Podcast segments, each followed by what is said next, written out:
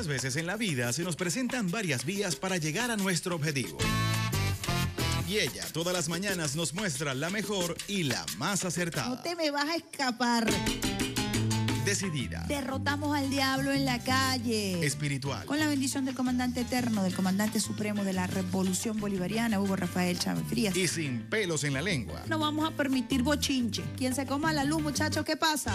Isbemar Jiménez nos dará las herramientas precisas para tomar una Nosotros sí estamos muy claros, vía alterna. Sobre todo en la mañana. Todos los lunes, miércoles y viernes, desde las 6 y 30 de la mañana, nos nutrirá con análisis y con el toque tropical que la caracteriza. Besitos de coco con piña, qué rico. Vía Alterna.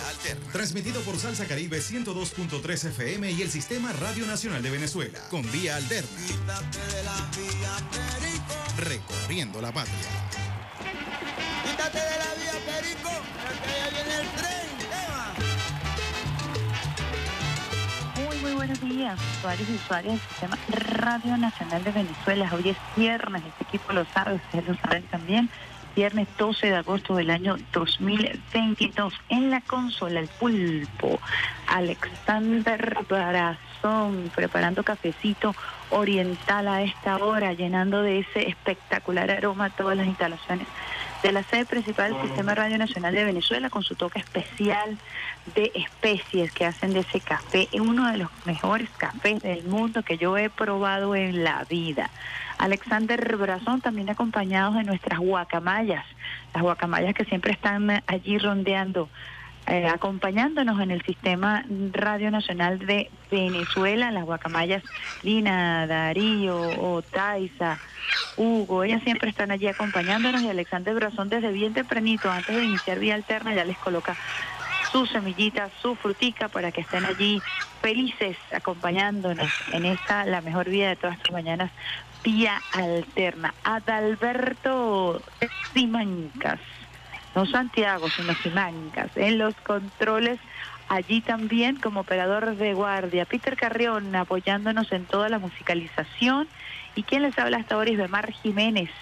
Esperando, como siempre, contar con la bendición de Dios, con la bendición del comandante eterno, del comandante supremo de la Revolución Bolivariana, Hugo Rafael Chávez Frías, quien nos acompaña todos los días desde el cuartel 4 de febrero, cuartel de la montaña, con su llamarada eterna, llamarada que es escoltada por la gloriosa Milicia Nacional Bolivariana y por millones de venezolanos y venezolanas quienes todos los días ratificamos nuestro juramento de lealtad. Hablamos de Eliezer Reinaldo Otaiza Castillo, hijo de San Blas Valencia, Estado Carabobo, ejemplo de lealtad absoluta el comandante Chávez al pueblo, a la constitución de la República Bolivariana de Venezuela, lealtad absoluta. Como soldado a la Fuerza Armada Nacional Bolivariana, lealtad absoluta al presidente obrero y chavista Nicolás Maduro Moros.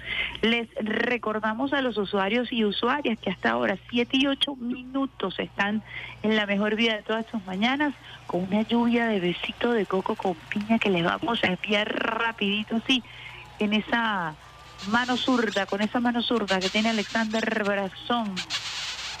Así para que te endulces en la mañana, sabroso. El que está acurrucadito todavía, pues bueno, aprovecha los besitos del coco con piña allí. Quien ya está circulando por la vía, escuchándonos por radio, escuchándonos por teléfono, a través de nuestro canal Telegram, a través de nuestro portal web rnb.gov.be. Ya la gente activa desde México, Pedro Luis. Colina, activo. Buenos días, comandante Catirrucia, Caribe Bella.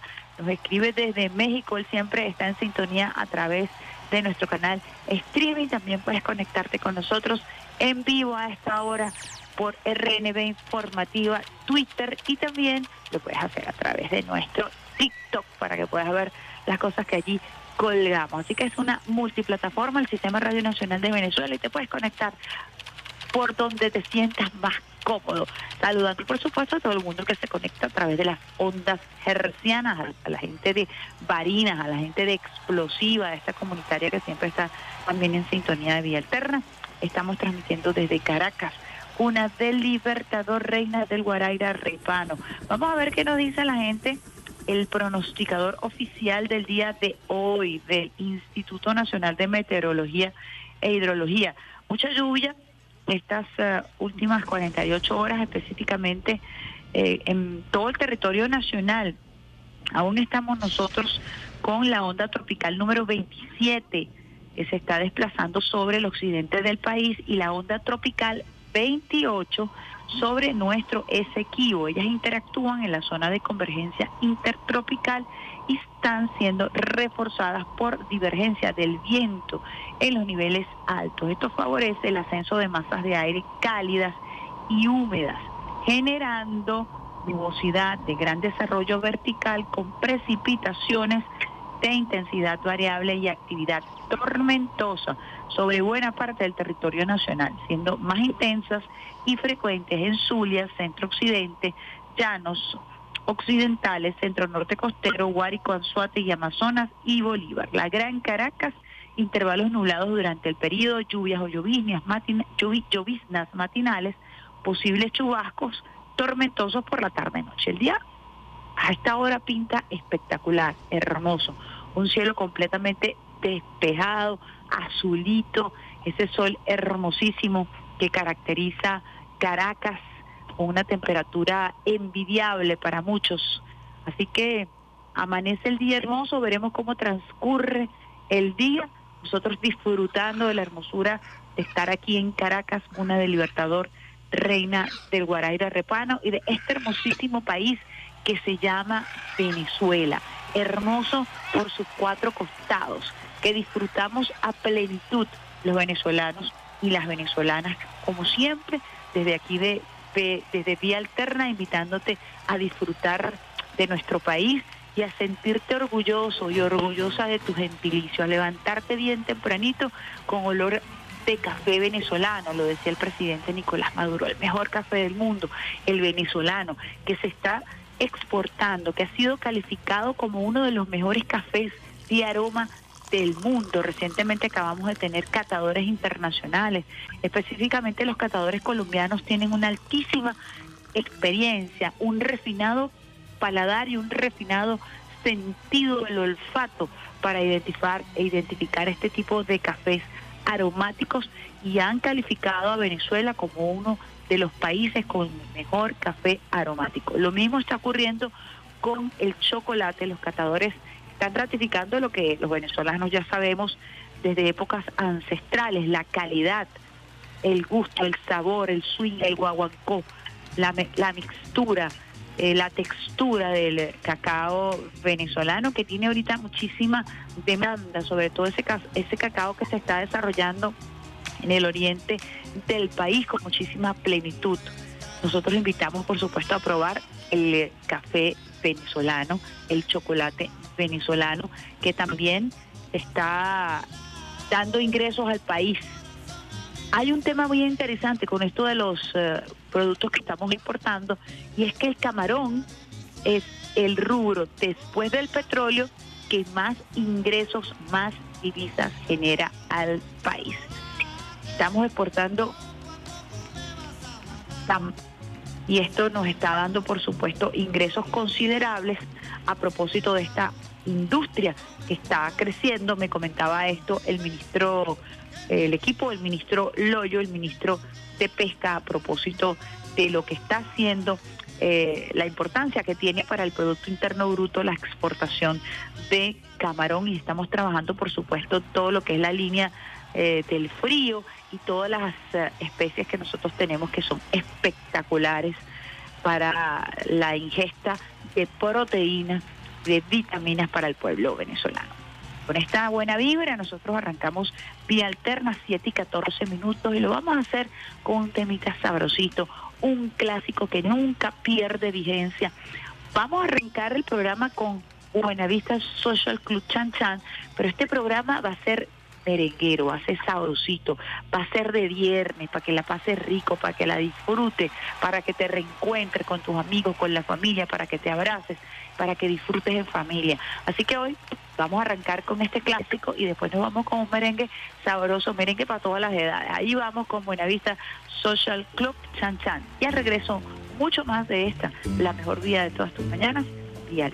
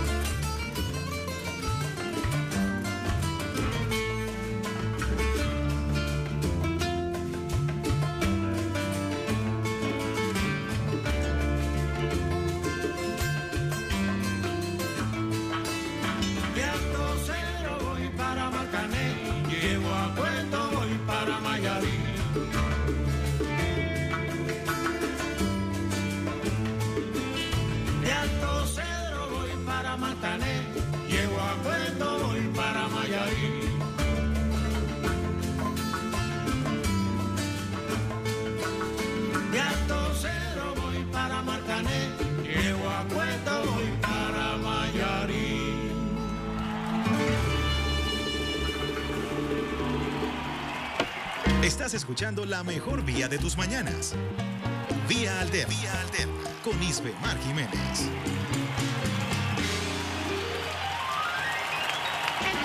Quítate de la vía, Perico, porque ya viene el tren. ¿Qué tema tan sabrosito para arrancar la mañana, Chan Chan, Buenavista Social Club, Patrimonio de Cuba, toda nuestra solidaridad, solidaridad, por supuesto, al pueblo de Matanzas, al pueblo cubano que ha venido enfrentando eh, con su resistencia y con su amor eh, todo lo ocurrido recientemente con la explosión de tanques de almacenamiento de petróleo producto de la colisión con un tanquero.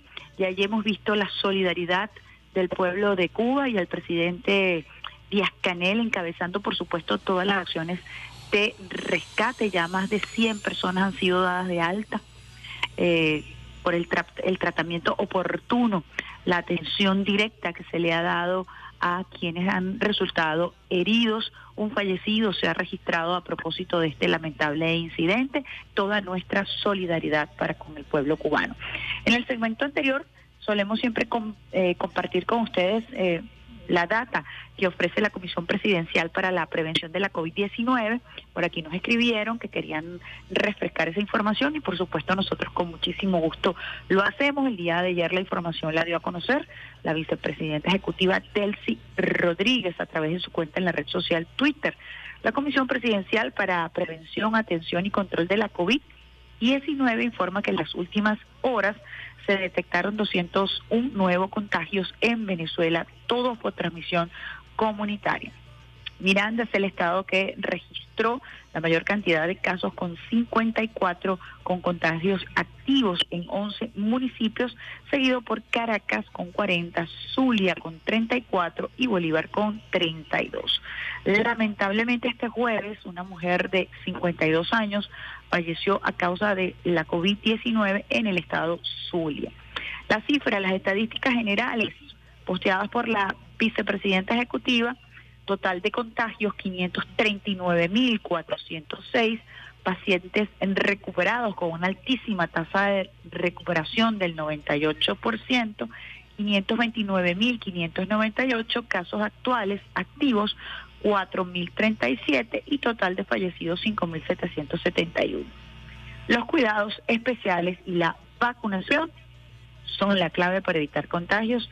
Reiteramos el llamado al pueblo venezolano a cumplir con las medidas de bioseguridad y acudir a los centros de inmunización a colocarse su refuerzo. Recuerden que ya nosotros estamos colocando la cuarta dosis, el refuerzo en Venezuela, el esquema de vacunación vaya por cuatro dosis. Actualiza tu esquema de vacunación, guarda tu tarjetica y está muy pendiente de cumplir con todo el esquema para que tengas mayor protección y en caso de contagiarte puedas enfrentar el virus de mejor manera sin eh, necesidad de desarrollar enfermedades, sin necesidad de desarrollar eh, patologías que a veces vienen combinadas con el COVID-19, que no es otra cosa sino un proceso inflamatorio genérico en tu cuerpo. Muchos estudios se están haciendo, la Organización Mundial de la Salud acaba además de pronunciarse a propósito de la necesidad del acompañamiento y esto que esto es algo que veníamos conversando a propósito del COVID prolongado y a propósito de las secuelas. Hay que desarrollar un protocolo urgentemente que tiene que ver con la atención que se le debe presentar a los pacientes post-COVID. Y eso lo, nosotros lo alertábamos y exhortábamos de esta condición porque evidentemente al principio con todo lo que ha sido para el mundo el impacto del surgimiento de esta pandemia cómo hemos ido aprendiendo, aprendiendo en colectivo, eh, efectivamente vemos que hay un enfoque distinto porque antes te daban tu prueba eh, PCR negativo y chao. Ahorita se entiende, además científicamente está eh, comprobado que más del 37% de las personas que han sido infectadas padecen en COVID, COVID prolongado, que es el COVID prolongado, que manifiestan algunos de los síntomas por eh, incluso hasta seis meses. En algunos casos se ha registrado hasta diez meses. Eh, la pérdida del gusto, la pérdida del olfato, dolor de cabeza, problemas de tensión. Esto debe abordarse de una manera distinta porque también se convierte en una afección de salud pública. Esto lo ha dicho la Organización Mundial de la Salud, estar muy atentos con los síntomas eh, de COVID prolongado o las secuelas, evaluarse continuar evaluándose y por supuesto comer bien, hacer ejercicio y tratar de abordar con una actitud positiva todo lo que ha significado el impacto de la COVID-19 en la humanidad, en la sociedad y por supuesto en el ser humano. Queríamos compartir con ustedes esa información cuando son las 7 y 24 minutos. Buena música, buena información. Los voy a dejar con el primer temita sabrosito para esta mañana. Dijimos que íbamos a irnos con merengue hoy, es viernes. Nosotros lo sabemos y lo vamos a pasar rico con ustedes, lo vamos a disfrutar. Vamos a ver si recuerdan esta versión para quienes tengan esa memoria, para quienes no la disfruten, porque bueno, es un clásico. Es un clásico en la versión merengue. Cama y mesa con Fernandito Villalona. Esa es una versión eh, bien que estuvo muchísimo, muchísimo en todo lo que son los top lists y que es una versión que siempre se pone en los matrimonios, en las fiestas, etcétera, etcétera. Eh, el clásico también es la versión de Roberto Carlos. Nosotros vamos a escuchar a Fernando Villalona con cama y mesa y al regreso mucho más de esta, la mejor vía de todas tus mañanas viernes.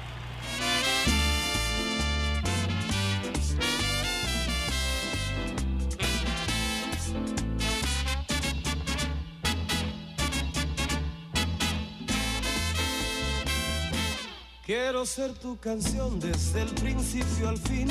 Quiero rozar tus labios y ser tu carmín. Ser el jabón que te suaviza, el baño que te baña, la toalla que desliza por tu piel mojada. Quiero ser tu almohada, tu edestrón de seda, besarte mientras sueñas y verte dormir. Yo quiero ser el sol que entra y da sobre tu cama, despertarte poco a poco, hacerte sonreír. Quiero estar en el más suave toque de tus dedos, entrar en lo más íntimo de tu secreto. Quiero ser la cosa nueva, liberada o prohibida, ser todo en tu vida.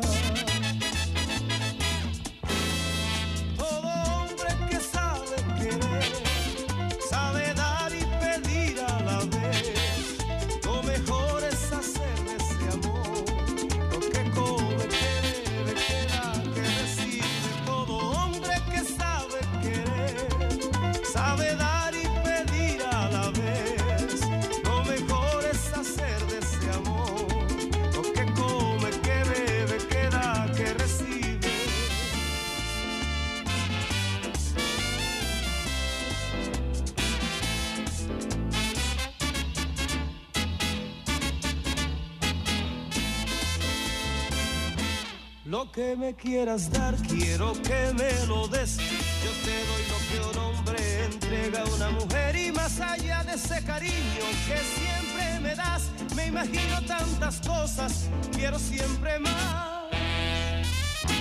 Tú eres mi desayuno, mi pastel perfecto, mi bebida preferida, el trago predilecto. Como hoy bebo de lo nuevo y no tengo hora fija, de mañana, tarde o noche no hago ni dieta.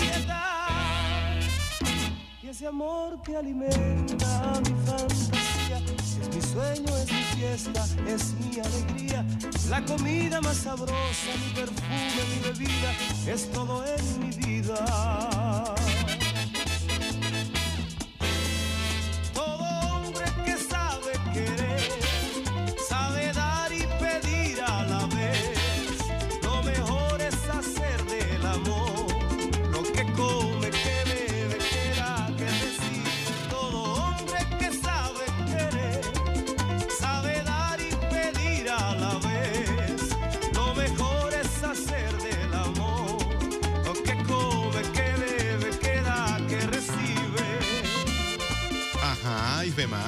Bailando con la punta del pie.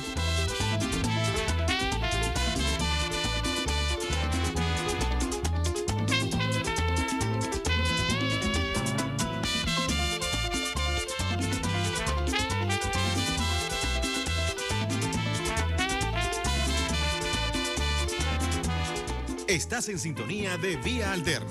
Es viernes y el equipo lo sabe.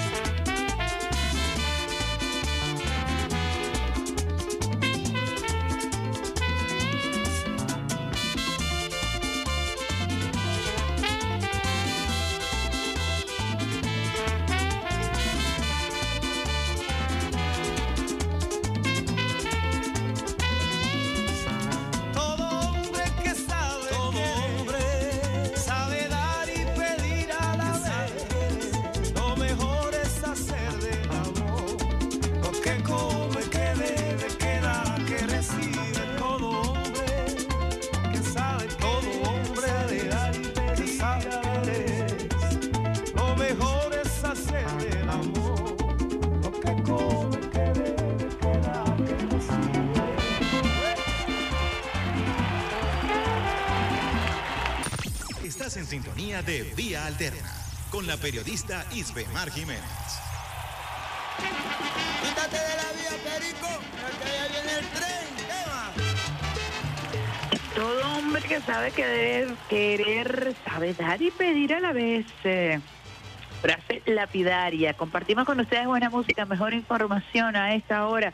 Es viernes, bailando en la punta del pie. El equipo del Sistema Radio Nacional de Venezuela lo sabe. Ustedes, usuarios y usuarias, también. 7 y 31 minutos en esta mañana. Sabroso aquí en Caracas. De hoy viernes eh, 12 de agosto del año 2022. La noticia del día la compartimos con ustedes a esta hora. Titular de primera página, el presidente Nicolás Maduro Moros el día de ayer, la actividad de impulso del motor industrial, que estuvo también bien variada, con muchísima información vinculada al desarrollo eh, científico, tecnológico del país, a un nuevo abordaje que nos lleva, por supuesto, a esta nueva era, a este Congreso de la nueva era que nos planteaba el presidente Nicolás Maduro Moros con cuatro líneas.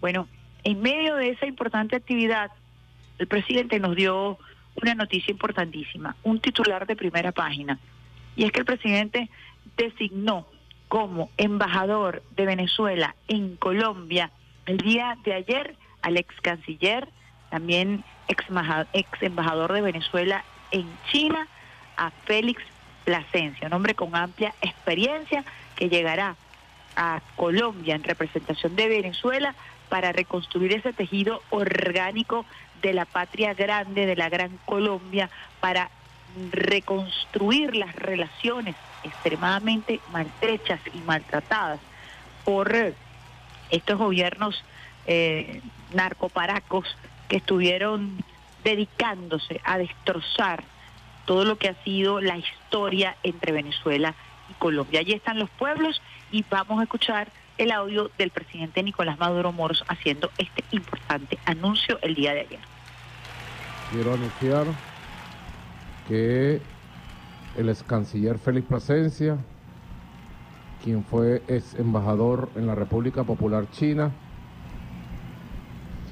y quien es hoy presidente del Centro Internacional de Inversiones de Venezuela, lo he designado como próximo embajador en la República de Colombia. Y ya la Cancillería de Venezuela ha pedido el beneplácito a la Cancillería de Colombia y pronto estará en Bogotá el embajador Félix Plasencia, hombre de gran experiencia diplomática, política, de gran capacidad de relacionamiento. Quiero anunciar que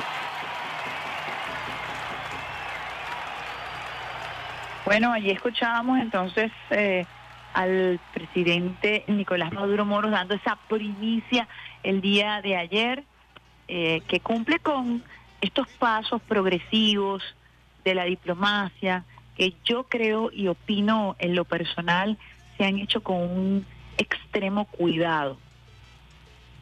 Se han cuidado todos los detalles, no ha sido un proceso atropellado, no ha sido un proceso intempestivo, ha sido un proceso eh, llevado de la mano eh, por el presidente Nicolás Maduro Moros con su amplísima experiencia, llevado de la mano, y hay que decirlo así también por el presidente Gustavo Petro, quienes han cuidado que este restablecimiento de las relaciones se haga paso a paso, cumpliendo con cada uno de los detalles ante un tema tan sensible para el pueblo venezolano, para el pueblo colombiano. Tenemos la respuesta y el audio del presidente Gustavo Anunciando también quién será el embajador de Colombia en Venezuela.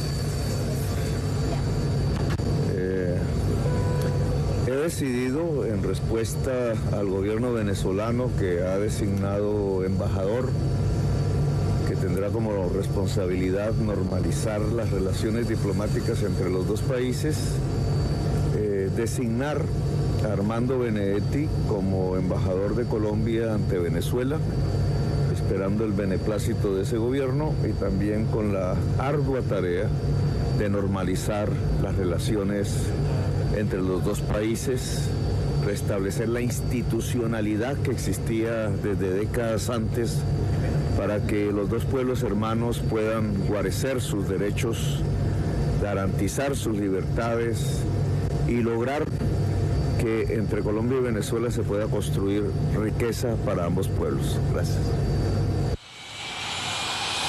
Armando Benedetti sería entonces eh, designado por el gobierno de Colombia como nuevo embajador de la nación neogranadina en Venezuela. Y aquí tengo el tuit que escribió el día de ayer Armando Benedetti. Presidente Gustavo Petro, lo sorprenderé cuando lleguemos a los 10 mil millones en intercambio comercial, cuando beneficiemos a los más de 8 mil millones, a los 8 mil, perdón, colombianos que viven en la, aquí no se entiende porque dice 8 mil, mil, mil, no sé si 8 mil millones, presumo, de colombianos que viven en la frontera.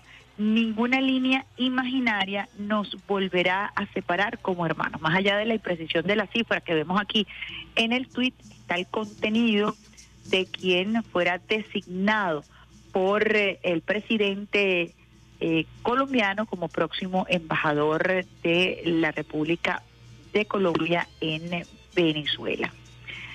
Eh, aquí en su perfil ya ha colocado Armando Benedetti, embajador de Colombia ante Venezuela, senador de la República 2006-2022, presidente del Senado 2010-2011, presidente del Partido de la UNO 2016-2017. Es el perfil que tiene en su cuenta en la red social Twitter, quien ha sido designado como embajador de Colombia en Venezuela, Armando Benedetti, titular de primera hora, de primera página, que se mantiene hoy más que nunca vigente. Vendrá la información del segundo día, las reacciones eh, que se tienen a propósito este importante anuncio que diera el presidente Nicolás Maduro Moros, que diera el presidente Gustavo Pretor, de ir restableciendo, como lo decíamos, progresivamente este tejido orgánico. Esta es una de las fronteras más movidas del mundo, con realidades y particularidades muy propias de un pueblo que hace vida tanto en Venezuela como en Colombia de manera muy natural. Incluso a pesar de la hostilidad por parte del gobierno eh, de Colombia, Venezuela siempre ha tomado las medidas humanitarias necesarias para que aquellos que hacen vida en ambas naciones puedan canalizar eh, su, su cotidianidad, su convivencia, ese compartir de familias que tienen las dos nacionalidades y que por años han convivido en este eje tan importante como es el eje de una frontera extensa con muchísima movilidad como es la frontera venezolana con Colombia, la venezolana y la colombiana. Vamos nosotros a pausita musical, 7 y 38 minutos. Lo vamos a hacer con los más contemporáneos, pero también con merenguito. Vamos con eh, Tu Amor del grupo Treo y al regreso mucho más de esta, la mejor vía de todas tus mañanas, vía alterna, 7 y 39 minutos. Esperamos que la estés pasando rico con nosotros, que estés disfrutando la buena música y que estés al día con la información más importante a través del Sistema Radio Nacional de Venezuela.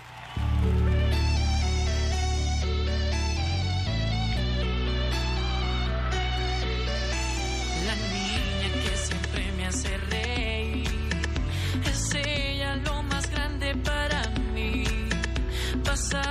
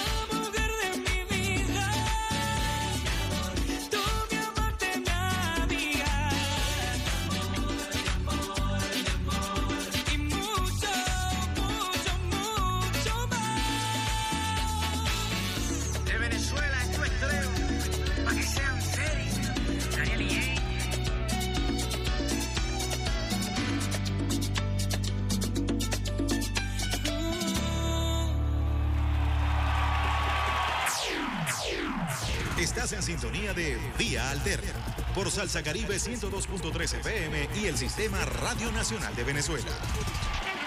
Quítate de la vía, Perico, porque allá viene el tren. Tema. Sabrosita esta mañana, Grupo Trevo, para ustedes, eh, usuarios y usuarias del Sistema Radio Nacional de Venezuela, tu amor, para que la vaciles, para que la pases rico, con buena música, mejor información. Estás en sintonía de la mejor vida de todas estas mañanas, vida alterna, lluvia, besitos de coco con piña para todos aquellos y aquellas que nos sintonizan a esta hora tomándose su cafecito, comiéndose su arepita. En la consola, el grande Alexander, el pulpo Brazón. Adalberto, que no es Santiago, sino Simancas. Nuestro operador de guardia, quien les habla, Esteban Bemar Jiménez. Un gusto increíble por poder acompañarles a ustedes a través de todas las plataformas, las ondas hercianas, las redes sociales y más allá, conectándonos hasta con señales de humo a través del Sistema Radio Nacional de Venezuela, llevándote este programa que hacemos con muchísimo amor, con muchísimo cariño.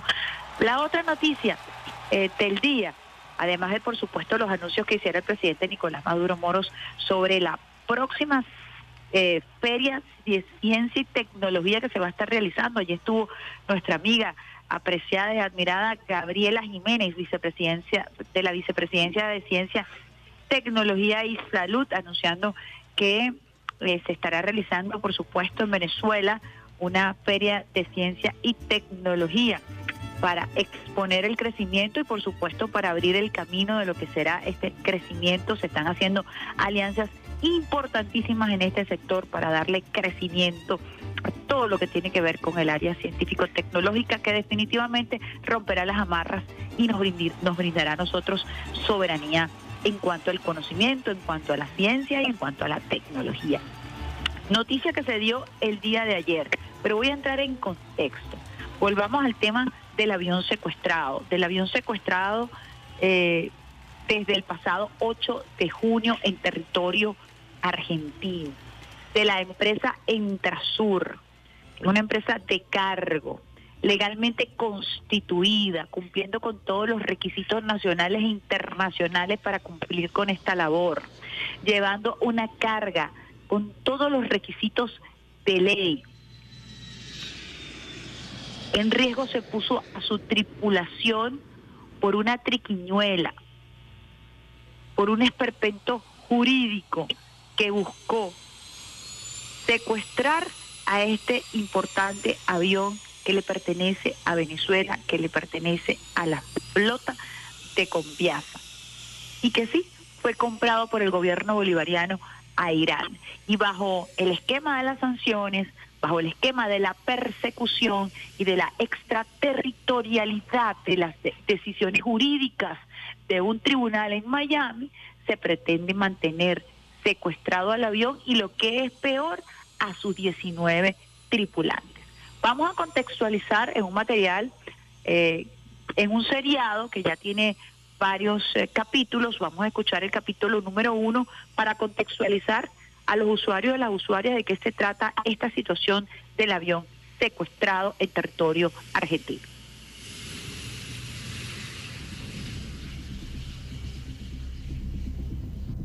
El pasado 8 de junio, una aeronave de carga de Emtrasur, propiedad de Venezuela, fue retenida ilegalmente en Argentina.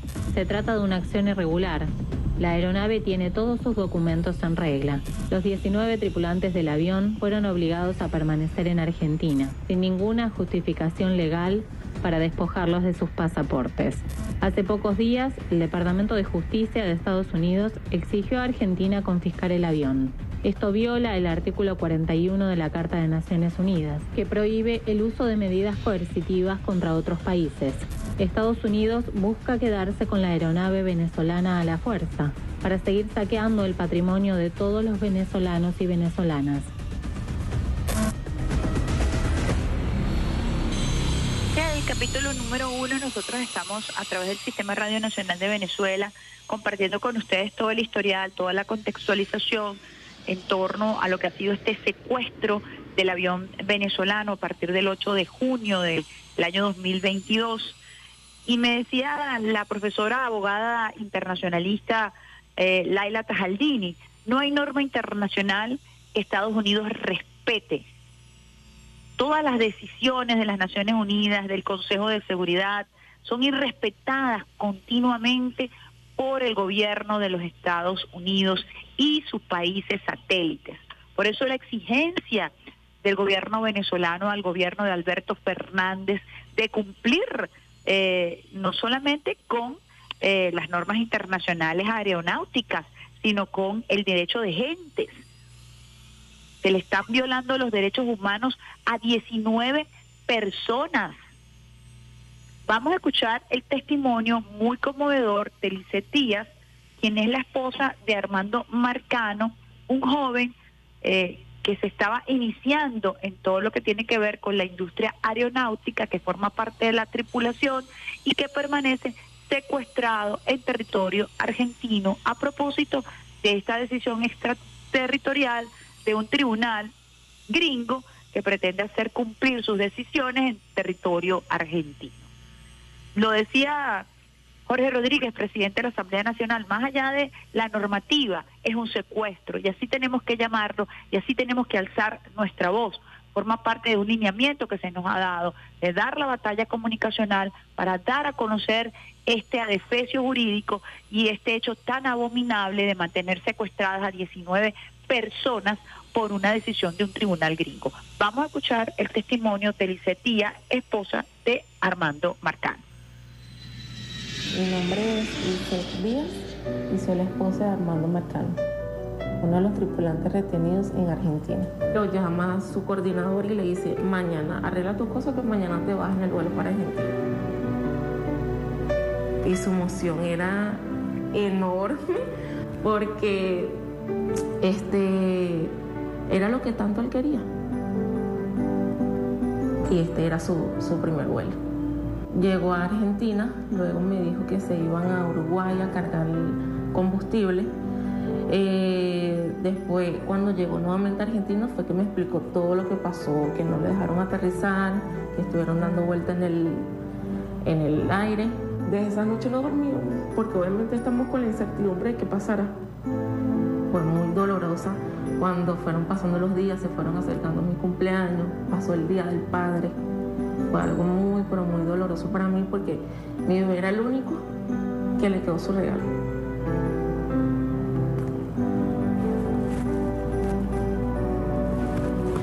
No estaba su papá. Y acá ratico me preguntaba este papá por qué no llega con tan solo dos añitos. Mi punto de vista, se quieren quedar con el avión, porque le han hecho tantas inspecciones al avión, lo han revisado más de dos, tres veces, no han encontrado nada, dándole larga por el avión. Le diría al pueblo argentino y al gobierno argentino que terminen esto. Se sobresabe que son inocentes, no son ningunos terroristas. Simplemente son seres humanos trabajadores luchando por un mejor porvenir.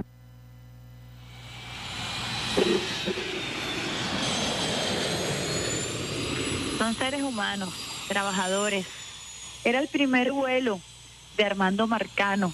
Con toda la ilusión del mundo preparó sus pertrechos, dejó a su familia, buscando, como dice Lisette, un porvenir mejor, crecer en su profesión, con todos los sueños, y ahora se encuentra secuestrado en territorio argentino. Son los rostros de la familia, de esos 19 tripulantes que se encuentran secuestrados a esta hora aún en territorio argentino. El pueblo venezolano sal- salió a las calles a marchar, a exigir justicia.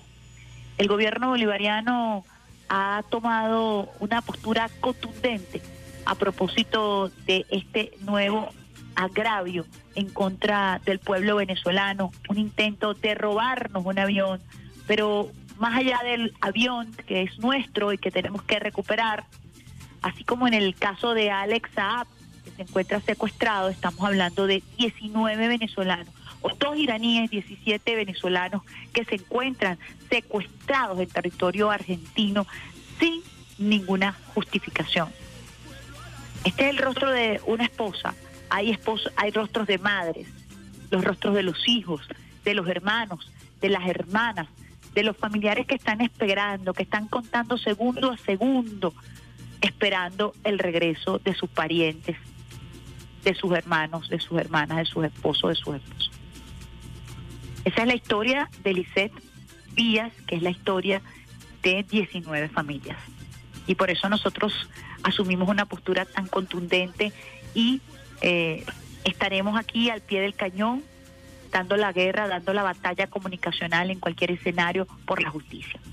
El día de ayer, eh, el Parlamento venezolano, encabezado por el diputado Pedro Carreño y el ministro de Transporte y presidente de Conviasa, Ramón Velázquez Araguayán, se dirigieron a la sede de eh, la Embajada de Argentina en Venezuela para entregar un documento, primero el documento que elaboraran los trabajadores de Conviasa y de Entrasur, exigiendo la devolución del avión y exigiendo la devolución de la tripulación, pero además se llevó también el acuerdo que se aprobó en el Parlamento venezolano, exigiendo acciones contundentes por parte del gobierno argentino para que entreguen el avión y entreguen a la tripulación venezolana. Vamos a escuchar las palabras del ministro de Transporte, Ramón Velázquez Araguayán, a la salida de este encuentro con eh, el personal de la Embajada de Argentina en Venezuela. Desde el primer momento que nuestra aeronave y sus 19 tripulantes, de los cuales eh, 14 se encontraban en instrucción y 5 instructores, nosotros venimos haciendo acercamiento con las instituciones de Argentina. También hemos hecho acercamiento con la Organización de Aviación Civil y está más que probado, se ha violado los convenios binacionales. Aprovechamos este momento para entregarle al señor embajador de la República Argentina el comunicado y el sentimiento que recogen las trabajadoras y trabajadores de Conviasa y de Entrasur, donde exhortamos a que se tiende ese puente con el pueblo argentino, con las institucionalidades argentinas, que no debemos caer en la trampa de seguir la mediática amarillista y la mala información, los fake news, acusándolo de espionaje y terrorismo.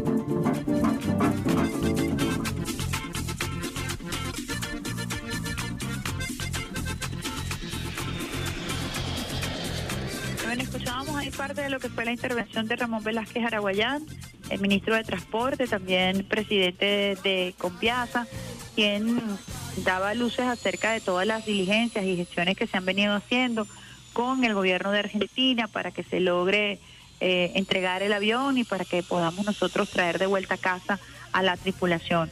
Continuarán las acciones de calle, continuaremos nosotros ejerciendo todas las medidas eh, que tengamos que ejercer, practicando todas las medidas que tengamos que practicar en el marco de la comunidad internacional, del derecho internacional, para que se haga justicia, para que se devuelva nuestro oro que está también secuestrado por el Banco de Inglaterra, para que tengamos a Citco, para que podamos recuperar monómeros, para que podamos nosotros además romper con este esquema pernicioso, criminal, de las medidas coercitivas unilaterales que tanto daño le han hecho a Venezuela, al pueblo venezolano y que hoy tienen una manifestación más, una manifestación terrible en el secuestro de este bien, de este activo venezolano, con una decisión extraterritorial de un tribunal mayamero y por supuesto con la retención ilegal de la tripulación que venía en ese avión. Estaremos nosotros haciéndole seguimiento a todas las acciones y les, llevar- les llevaremos a ustedes los detalles, información oportuna y veraz a través del Sistema Radio Nacional de Venezuela. Son las 7 y 58 minutos, Alexander Razón. Cuéntame por allí qué vamos a colocar a propósito de esta selección eh, musical que hemos escogido para ustedes. Hoy es viernes, un merenguito sabroso. Nosotros estamos tratando de cumplir eh, con algunas peticiones que nos hacen, sobre todo desde el interior del país, que nos han pedido un poco más de variedad y nosotros estamos aquí para complacerles arrancando con esta lluvia de besitos de coco con piña y de ahí en adelante para complacer a nuestros usuarios y usuarias del Sistema Radio Nacional de Venezuela. Vamos con un clásico también de las chicas del can, sabrosito, las pequeñas cosas. Y al regreso mucho más de esta, la mejor día de todas tus mañanas, vía alterna.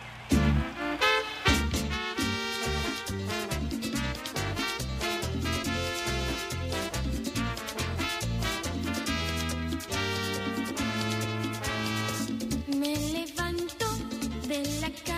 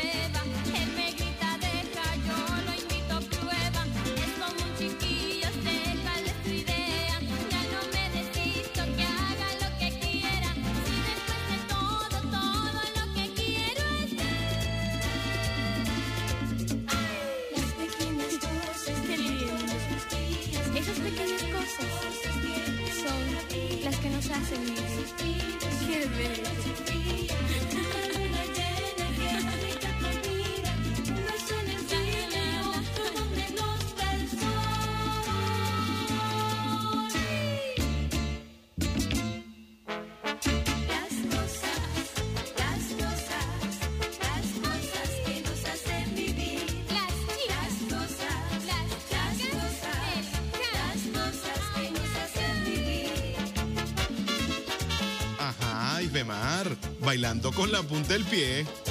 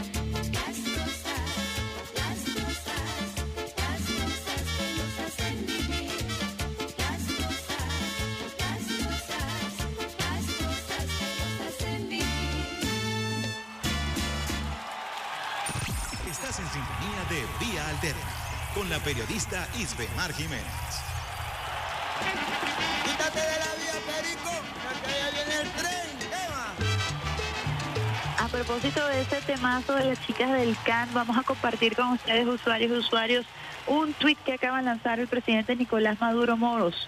Llegó el viernes, disfruten este fin de semana con las actividades recreativas, culturales, deportivas y turísticas dispuestas para el pueblo. Sin embargo, reitero el llamado a la prevención. Sigamos cumpliendo con las medidas de bioseguridad, a vacunarse, cuidémonos. Hoy es viernes, este equipo lo sabe y hemos llevado para ustedes o hemos preparado para ustedes un playlist para que la pasen rico donde quiera que estén, en cualquier plataforma que estén escuchando esta es la mejor vida de todas tus mañanas. Ya tenemos en vía, en vía alterna, vía telefónica a nuestro invitado del día de hoy, nuestro querido William Castillo, quien es viceministro de Políticas Antibloqueo del Ministerio de Finanzas y el cargo que más le gusta a él, un hombre desprendido, pero le gusta el trabajo que hace, presidente del Observatorio Nacional de Medidas Coercitivas y Unilaterales. Buenos días, William. Hola Ismael, buenos días, gracias por, por la invitación y bueno, feliz viernes para todos los usuarios y usuarios de Radio Nacional. William, el presidente en este esta nueva etapa del Congreso de la nueva era ha solicitado eh, reforzar toda la campaña para dar a conocer la verdad eh, sobre Venezuela y particularmente el efecto de las sanciones sobre el pueblo venezolano. Desde ese observatorio que hoy preside se ha venido haciendo un trabajo arduo de sistematización.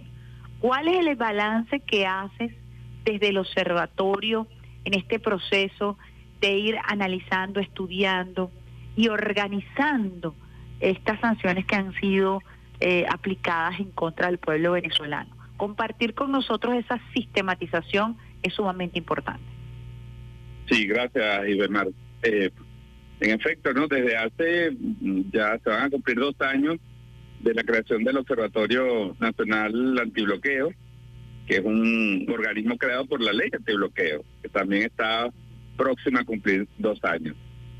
Recuerden que fue aprobada, propuesta por el presidente Nicolás Maduro y aprobada por la Asamblea Nacional Constituyente en octubre del año 2020. Y bueno, eh, con el mandato que nos ha sido dado, que es construir e investigar, construir nuestra narrativa, nuestra historia de lo que ha pasado en Venezuela en los últimos siete, ocho años. Nosotros hemos eh, asignado el periodo, digamos, desde 2013 eh, hasta, hasta el presente, ya vamos a cumplir 10 años de, digamos, investigando un periodo que ha significado una transformación definitiva en la vida de nuestro país, porque Venezuela, como lo hemos dicho, ha recibido la agresión eh, multiforme más brutal de nuestra historia. Eso los números lo identifican. Y yo aprovecho esta oportunidad eh, y de Mar para informar algo que lo estamos trabajando, estamos a punto de sacar ese informe, pero voy a darte este adelanto aquí en, en Vía Alterna. Eh, nosotros estamos en un proceso ahorita de actualización. Nosotros habíamos venido levantando llevamos un total de 502 medidas eh, coercitivas unilaterales o sanciones directas e indirectas contra Venezuela. Y en el trabajo de actualización de la metodología, investigando las medidas que se han dictado por otros países, ya vamos por 763 medidas coercitivas, sanciones directas o indirectas contra la economía venezolana, contra organismos públicos, contra empresas pri- privadas, contra la industria petrolera. Yo te puedo adelantar que tenemos de, eh, en el campo de sanciones directas son 438 de Estados Unidos, 108 de Canadá, 70 de Panamá, 56 en Suiza, 55 del Reino Unido, eh, perdón, 55 de la Unión Europea y 36 del Reino Unido. Eh, este número nos dice el volumen de sanciones directas, pero de ahí se vería un conjunto de acciones indirectas. Lo que estamos viendo realmente en Argentina, en estos momentos, con el secuestro del avión venezolano, es la instrumentalización por vía de un tribunal de este tipo de políticas de bloqueo, de sanciones que implican el robo y el secuestro de los activos de Venezuela, entre otras medidas. Y el 60% de estas medidas han sido dictadas por Estados Unidos, pero como se ve, otros países o sus organizaciones, en este caso un tribunal, van contribuyendo, se van sumando a las medidas de bloqueo y a las medidas de agresión contra Venezuela.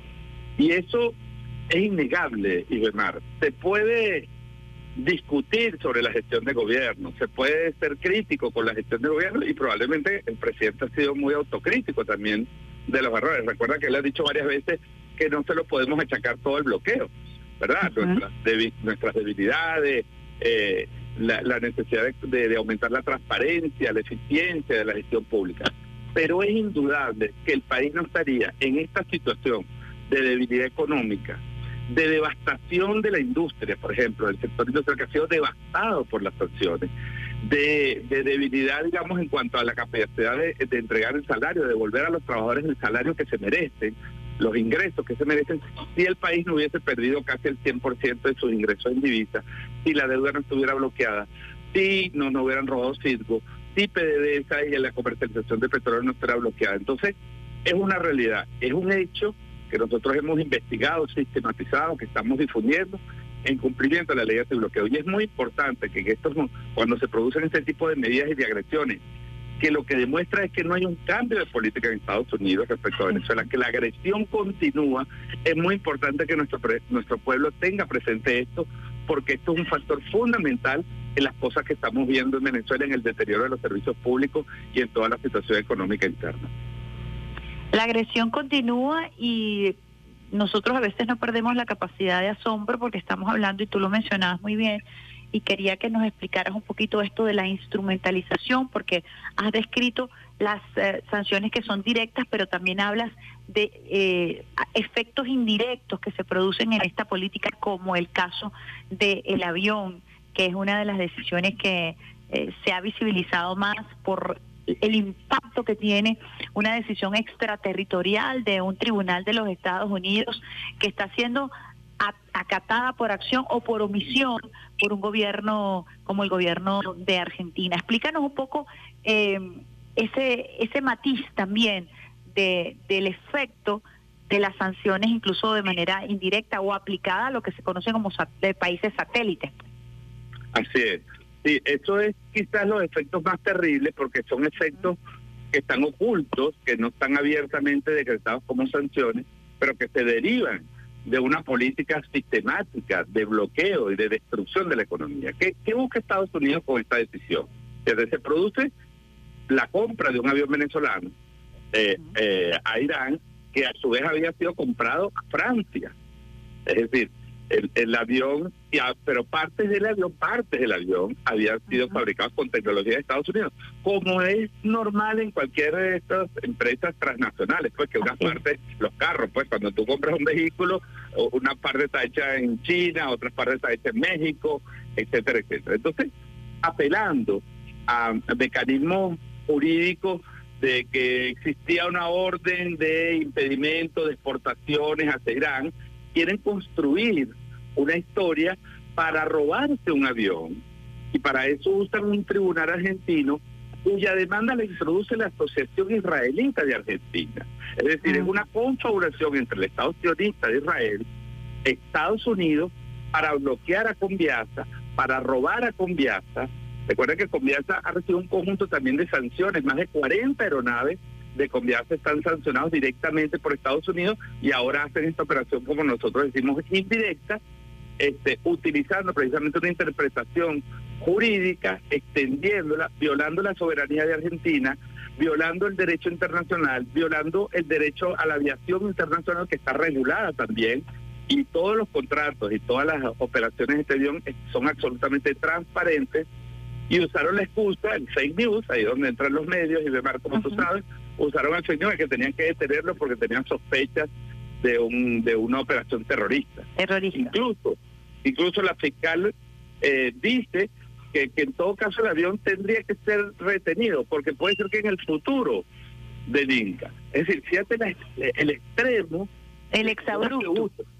Sí, no, no, la- la- el absurdo, pero además el descaro internacional de que un tribunal se quiera poner por encima de las leyes internacionales, por encima de la soberanía de su país y por encima de los derechos legítimos de Venezuela.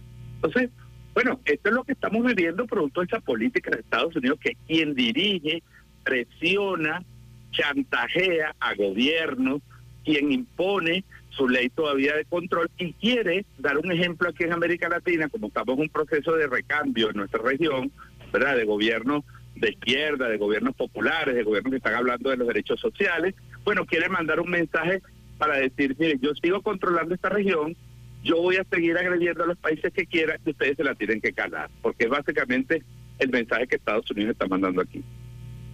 Fíjate qué interesante ese análisis que hace con respecto a el tema del avión porque toca aristas totalmente distintas que quizás no se han ventilado anteriormente y que generan un precedente, un precedente sumamente eh, peligroso, una jurisprudencia sumamente peligrosa, porque tal y como ocurrió en el caso de Alex Saab, que es un diplomático, estamos hablando de que Estados Unidos puede tomar decisiones para retener diplomáticos, para retener aviones, para impedir eh, los permisos en cuanto a- al tránsito aéreo. Y esto nos lleva a nosotros a, pensar cuál debería ser la reacción de la comunidad internacional ante este tipo de, de medidas que no solamente ponen en riesgo a Venezuela, ponen en riesgo eh, a las personas que viajan, afectó a las personas que estaban esperando regresar en ese avión. Es decir, pica y se extiende el daño que estas políticas, eh, estas medidas coercitivas eh, impactan sobre los pueblos, porque se decía en algún momento que eso era solamente para los, los dirigentes. Aquí estás afectando la industria aeronáutica, estás atentando en contra del derecho internacional, estás atentando en contra de los usuarios en cuanto a, a los empresarios que quieren distribuir carga en el mundo, ¿no? Así, mire, importantísimo esa precisión que tú haces, y demás, porque fíjate lo que tú dices. Aquí está afectado el derecho internacional, está afectado el derecho argentino al derecho venezolano, es decir, la, soberanía y la no injerencia en los asuntos internos de, de un Estado, porque es un tribunal de otro país que le ordena a un tribunal de Argentina qué debe hacer, y sin una sola prueba, este tribunal actúa, como se le ve, por, por supuesto, como decimos, el bojote, el trapo a la operación política. Pero dices tú, ha afectado el derecho a la movilidad, el de la industria aeronáutica, el derecho aeronáutico que existe y que Venezuela ha respetado. ¿Por qué estaban, por qué estaban los, los- por qué estaban unos iraníes ahí? Porque los contratos en todo el mundo eh, de este tipo de ventas de aviones establecen la obligatoriedad de un número de horas para el entrenamiento de los nuevos pilotos. Así es. Los pilotos iraníes estaban acompañando porque estaban entrenando a los pilotos venezolanos. Todos los documentos están en regla.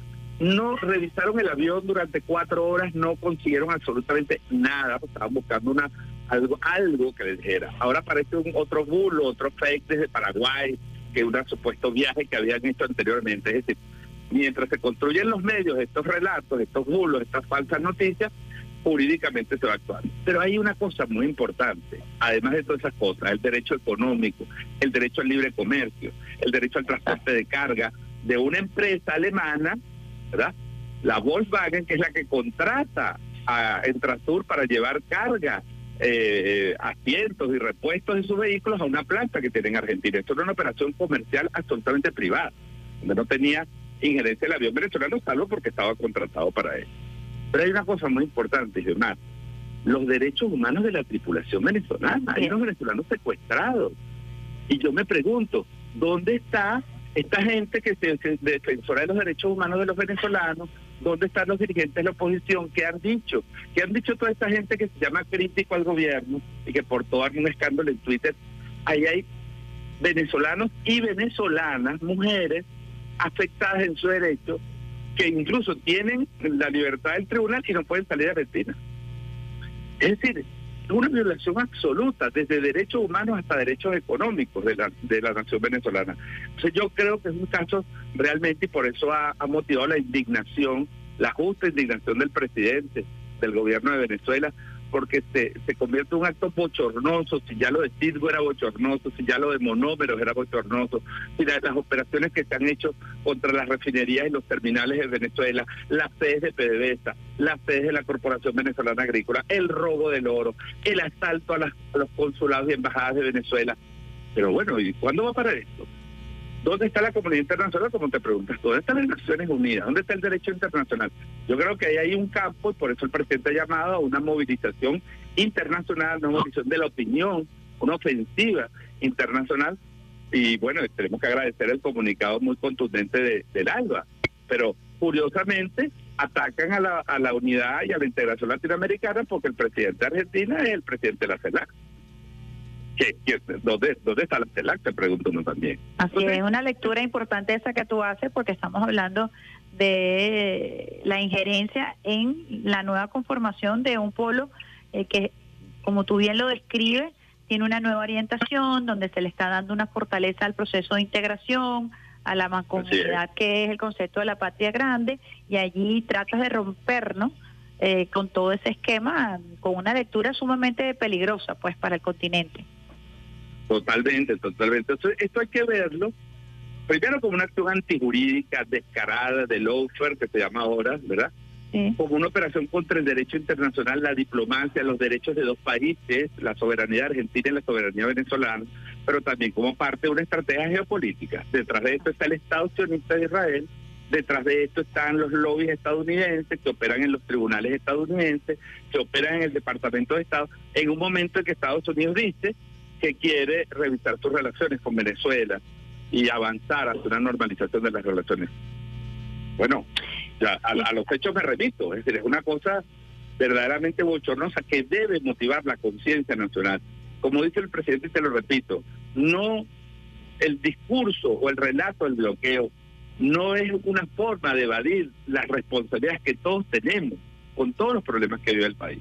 Y el presidente lo ha hecho muy claro y por eso este Congreso de las 3R, toda esta búsqueda de, de- de la eficiencia, la búsqueda de atender los problemas, de escuchar a nuestro pueblo, de responder a nuestro pueblo. Y ayer decía el ministro del Trabajo, el compañero Francisco Torrealba, ratificaba el compromiso del presidente de cumplir todas las obligaciones que son legítimamente contraídas con los trabajadores venezolanos. Es decir, hay un gran esfuerzo de un Estado que ha resistido, de un pueblo que ha resistido un bloqueo brutal y que está buscando la manera de salir y cuando empieza a recuperarse, re- eh, reacciona el imperialismo con un incremento de las acciones de este tipo para dañar nuestra economía y nuestro país. Entonces, bueno, creo que es un, es un caso que, que tiene que llamarnos a toda la reflexión porque forma parte, como lo estamos diciendo, de, de- ya vamos a tener 10 años en una política sistemática de agresión a nuestro país.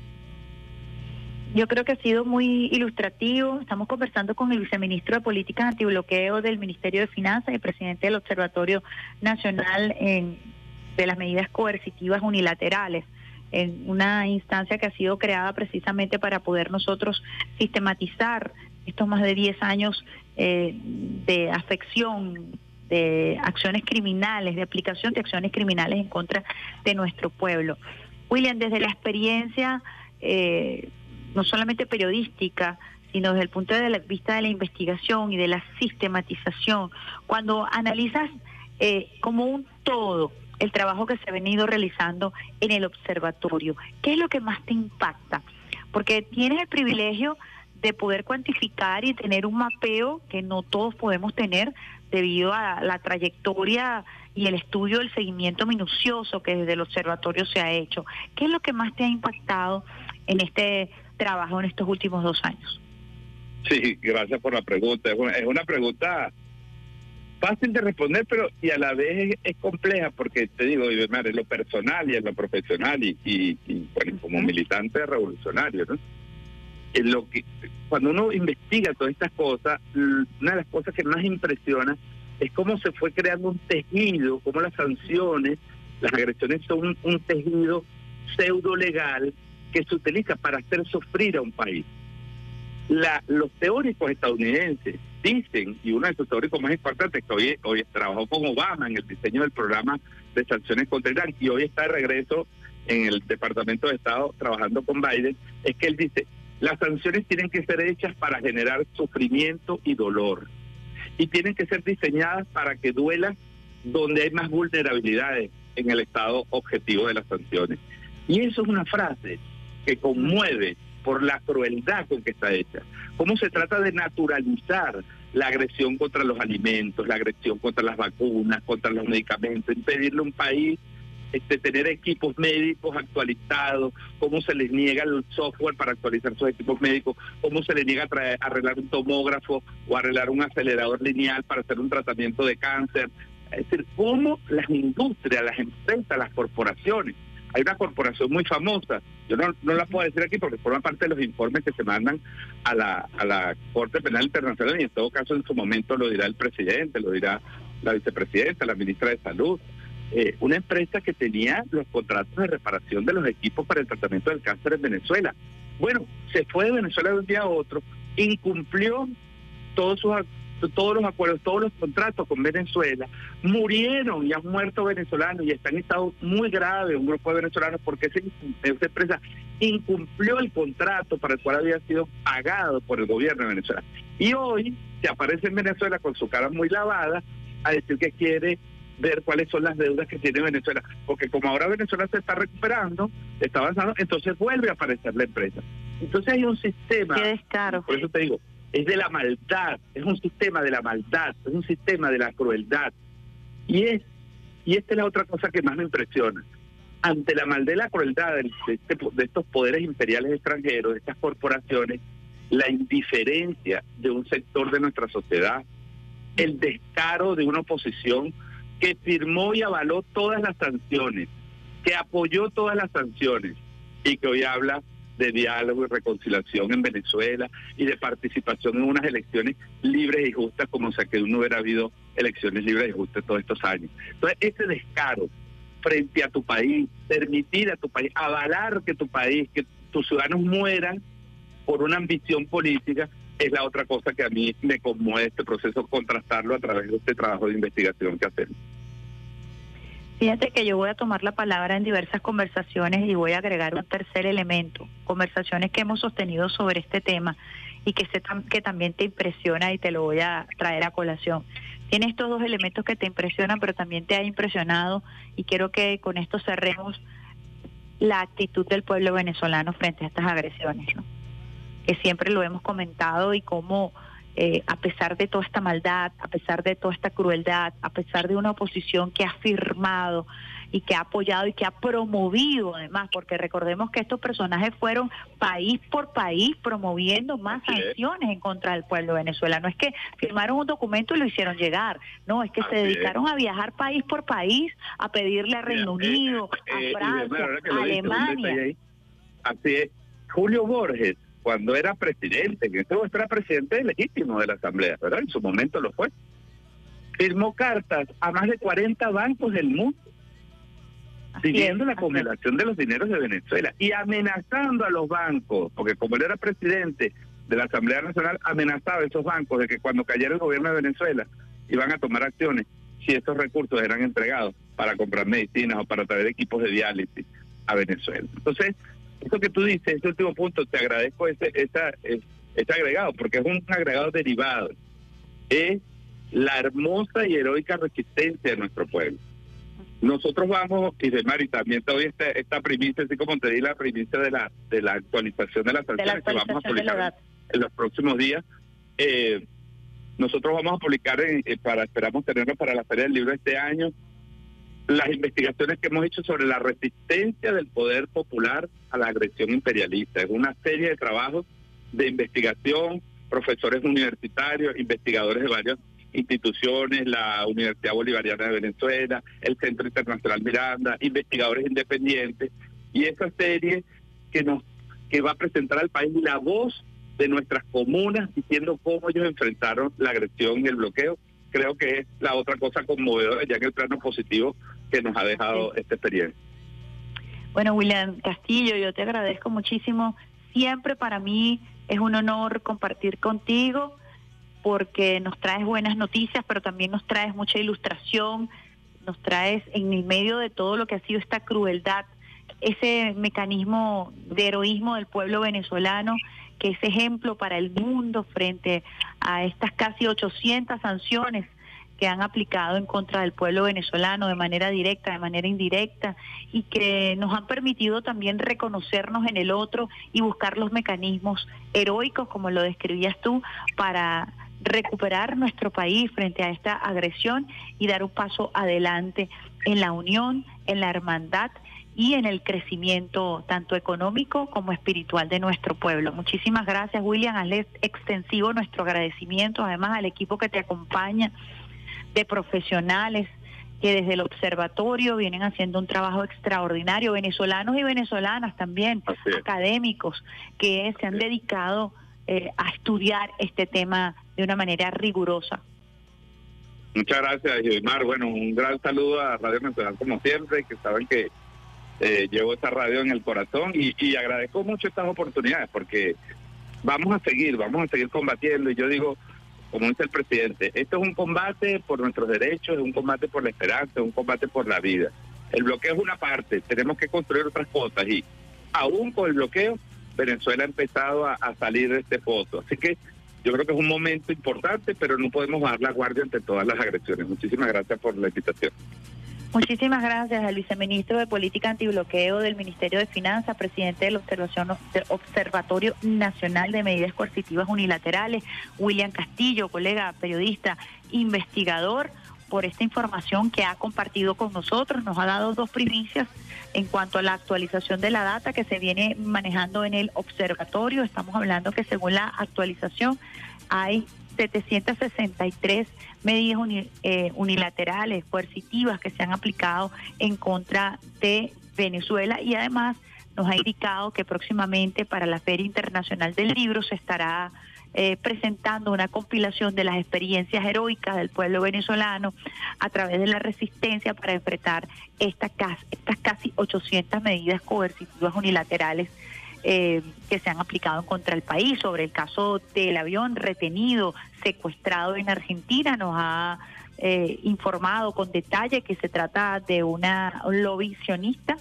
eh, quienes han introducido en los tribunales eh, las medidas para la retención y el secuestro del avión son de la sociedad sionista de este Estado que ha promovido agresivamente las sanciones y la agresión en contra de Irán y por ende en contra de la República Bolivariana de Venezuela.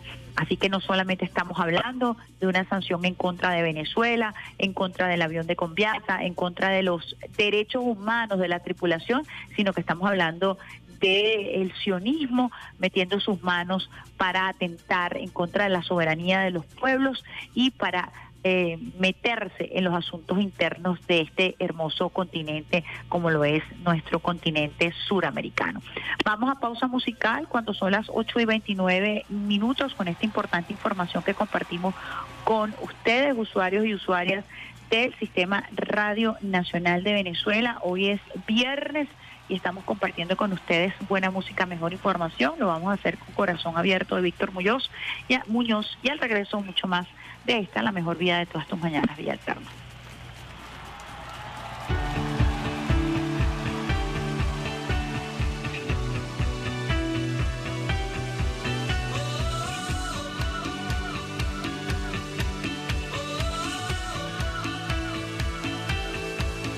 Creo que encontré todo lo que yo buscaba.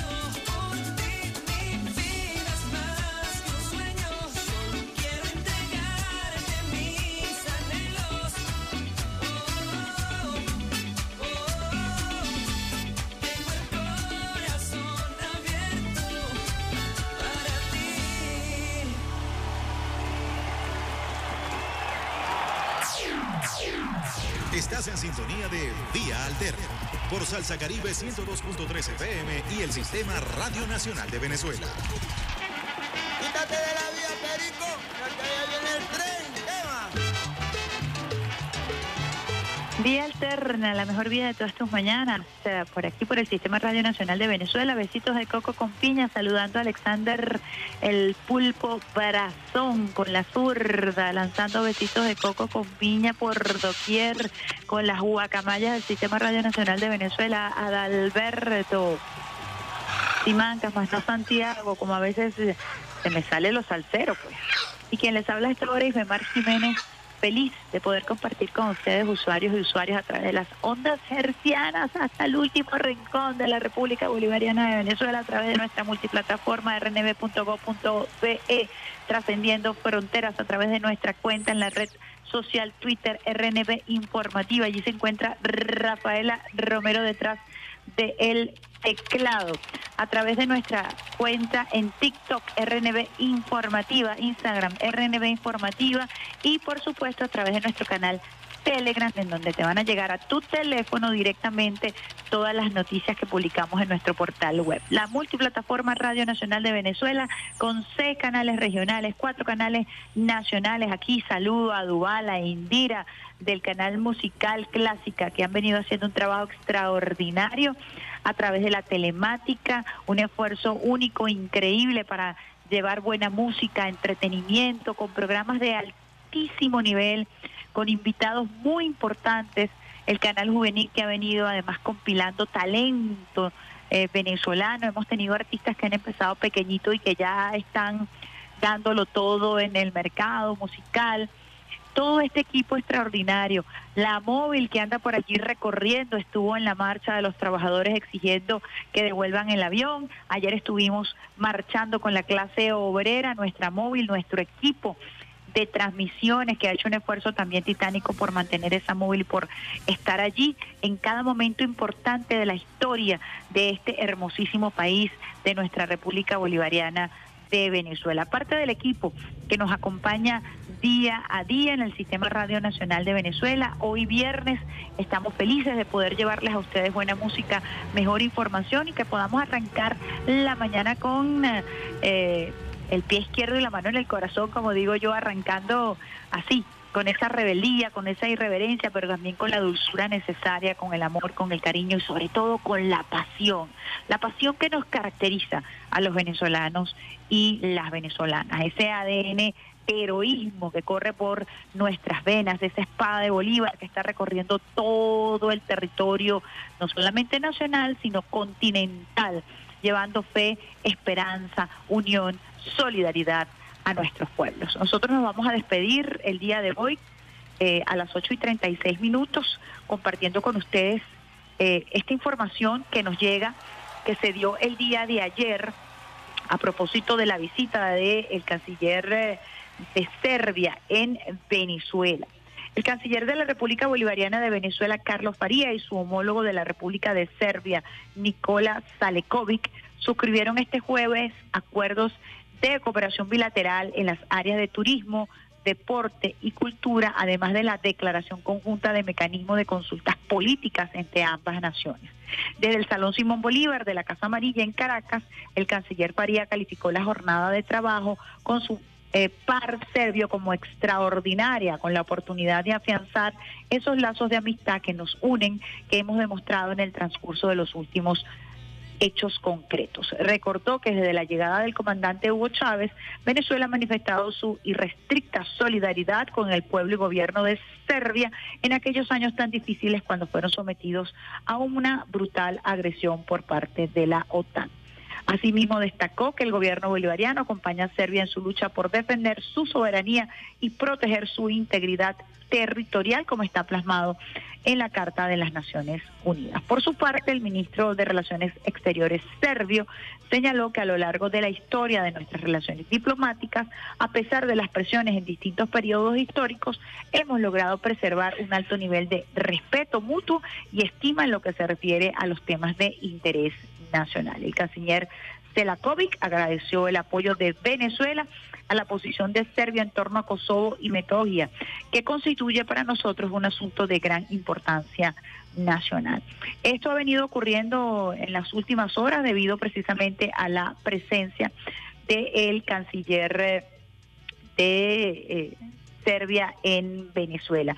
Hoy tenemos importante actividad desde el punto de vista deportivo y vamos a compartir con ustedes esta información para que estén muy atentos. Es la inauguración del Campeonato Premundial de Béisbol Femenino 2022 y juego inaugural entre Venezuela y Nicaragua. Importante, esto se estará realizando en el estado La Guaira, en el estadio Jorge Luis García Carneiro, Fórum de La Guaira, Macuto, municipio Vargas. Eso será hoy, a partir de las cuatro y media de la tarde. Importante entonces esta actividad que también eh, nos llama a nosotros a disfrutar, como lo decía el presidente Nicolás Maduro Moros, de todas estas actividades eh, que se han dispuesto en esta época de vacaciones para los niños y las niñas. También hoy tenemos en agenda informativa Tribuna Internacional de Juventud, esto desde la Plaza Bolívar de Caracas. Esta es la tribuna inter- internacional o una tribuna antiimperialista de la juventud, pendiente entonces con las acciones de calle, eh, como lo ha indicado el presidente Nicolás Maduro Moros, en defensa de nuestra soberanía, exigiendo la entrega de nuestros bienes, de nuestros activos, de nuestro ahorro, de nuestro avión, y muy pendientes acerca de la situación, como lo compartíamos bien temprano, de la tripulación eh, venezolana del avión de Entrasur, que está siendo retenida conjuntamente con nuestro avión secuestrado en territorio argentino. Hemos estado llevándoles a ustedes la información de último minuto a través de esta, la mejor día de todas tus mañanas. Villa Alterna. Besitos de coco con piña para todos ustedes, usuarios y usuarias del Sistema Radio Nacional de Venezuela. Hoy es viernes, viernes de bailadita, viernes de merengue, como nos lo dice el presidente Nicolás Maduro Moro, por supuesto, cuidando todas las medidas de bioseguridad. Vamos con un tema clásico, The New York Band.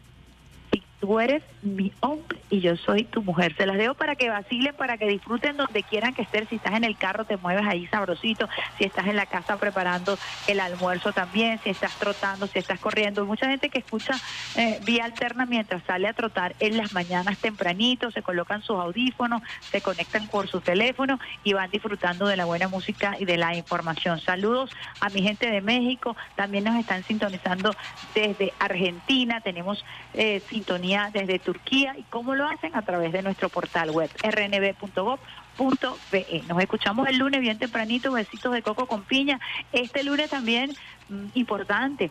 Los Army Games, por primera vez Venezuela será sede de los Army Games en el estado Lara, en el fuerte Terepaima.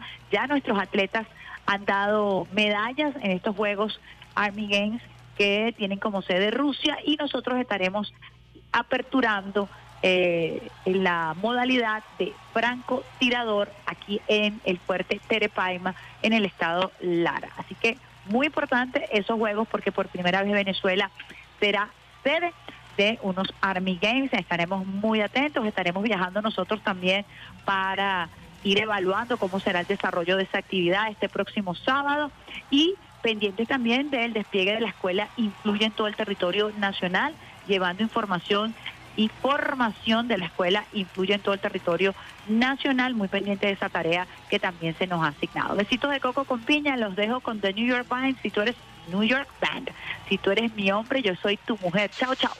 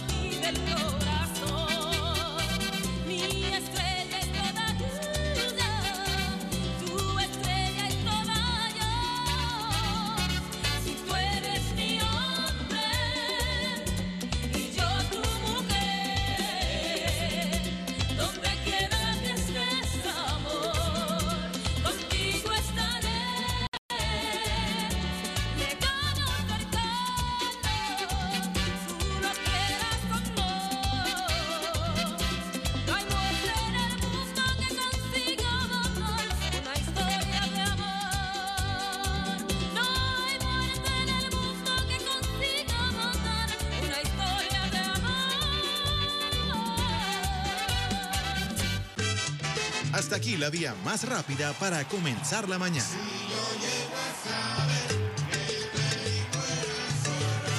Esto fue Vía Alterna.